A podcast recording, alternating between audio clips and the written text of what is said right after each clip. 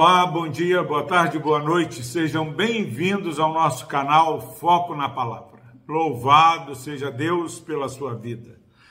Palavra do Senhor que se encontra no livro do profeta Abacuque, capítulo 2, versículo 15. Ai daquele que dá de beber ao seu companheiro, misturando à bebida o seu furor e que o embebeda para lhe contemplar as vergonhas serás farto de opróbio em vez de honra.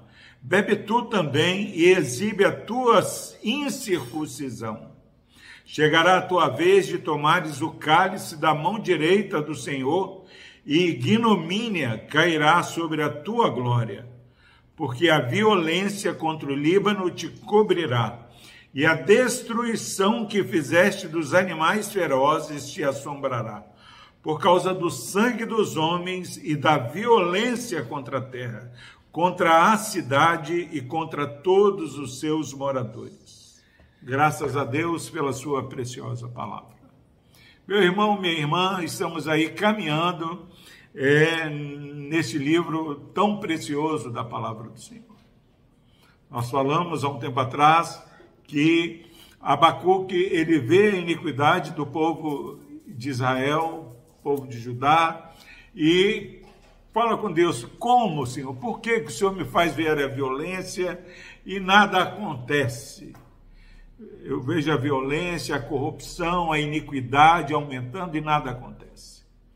Nós também, nos nossos dias, contemplamos aí violência, corrupção, é, injustiça, impunidade e ficamos às vezes é escandalizado porque parece que Deus não está vendo. Abacuque faz isso. Deus responde para Abacuque e fala: Abacuque, ó, eu estou vendo e vou fazer uma grande obra. Agora, meu irmão, minha irmã, a grande obra que Deus fala é: vou suscitar, vou levantar um povo pior que o meu povo para ser vara de correção para o meu povo. Mas depois eu vou corrigir esse povo porque eu sou Deus do meu povo e de toda a terra. Então, palavra de esperança para nós. Deus é o nosso Deus, mas é Deus de toda a terra. Deus desse ímpio, desse incircunciso, dessa pessoa que se levanta contra você. Deus tem um tempo para tratar desse povo. E aí, meus irmãos, aqui nesse capítulo 2, Deus fala de quatro ai Ai desse povo que faz isso. E agora nesse versículo 15, 16 e 17. Ele fala: Olha, ai de vocês que dão de beber ao seu companheiro, misturando a bebida ao seu furor. Deus está atento. E aqueles que têm é, que é levantado para nos enganar, que às vezes com a mão é, faz um agrado, mas com a outra é, vem com traição contra nós. Eles esquecem que aquilo que faz contra um servo do Senhor estão fazendo contra o próprio Deus.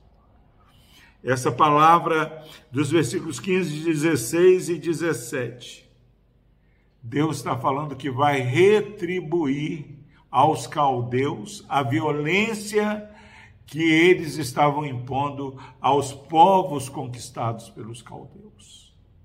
Nós estamos vendo aí, meu irmão, minha irmã, aquela guerra lá na Rússia e Ucrânia, onde a Ucrânia é como um cordeiro impotente diante do poderio russo. Não só a violência, desses governantes de agora, do passado e do futuro. Tudo isso que estão semeando, eles vão colher. Se você tem testemunhado no seu meio, seu local de trabalho, na sua cidade, a iniquidade é, permeando, o ímpio se levantando, saiba que já tem data de validade e ele diz aqui que é, chegará a tua vez de tomares o cálice da mão do Senhor e ignomínia cairá sobre a tua glória.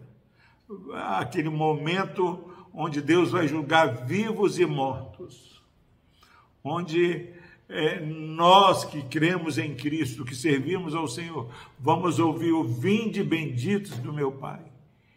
Ignomínia, vergonha vai cair sobre estes que têm agido de maneira enganosa. Que possamos caminhar em sinceridade, sendo amando de fato e de verdade, que possamos amar a Deus, mas amar o nosso próximo, porque os caldeus eles usavam todos os estratagemas que eles tinham à mão para conquistar e fazer valer a sua ganância, a sua corrupção. Mas Deus está falando: eu vou tratar com os caldeus, Abacuque. Espere e você verá o que eu vou fazer. Meu irmão, minha irmã, se você tem se sentido oprimido, tem se sentido impotente diante da opressão, seja lá onde você estiver, saiba que vai ter um momento que Deus vai retribuir. Agora, para nós que somos salvos em Cristo, nós não experimentamos retribuição nós recebemos graça sobre graça. Nós recebemos o bem que não merecemos, porque Deus olha para mim e para você e vê a justiça de Cristo imputada a nós. Que você continue caminhando, confiando e esperando o momento da intervenção sobrenatural, onde Deus vai estabelecer a sua justiça e a vida para todo sempre. Deus abençoe a sua vida. Vamos orar. Deus amado, obrigado, ó Pai, porque o Senhor tem nos abençoado. Não nos permita, ó Pai, diante das injustiças, dos ditadores, dos dominadores que se levantam, Pai, duvidar de que o Senhor vive e reina em nossas vidas e o Senhor tem cuidado de nós. Nos dê, ó Pai, a confiança necessária para consagrarmos cada dia mais a nossa vida ao Senhor.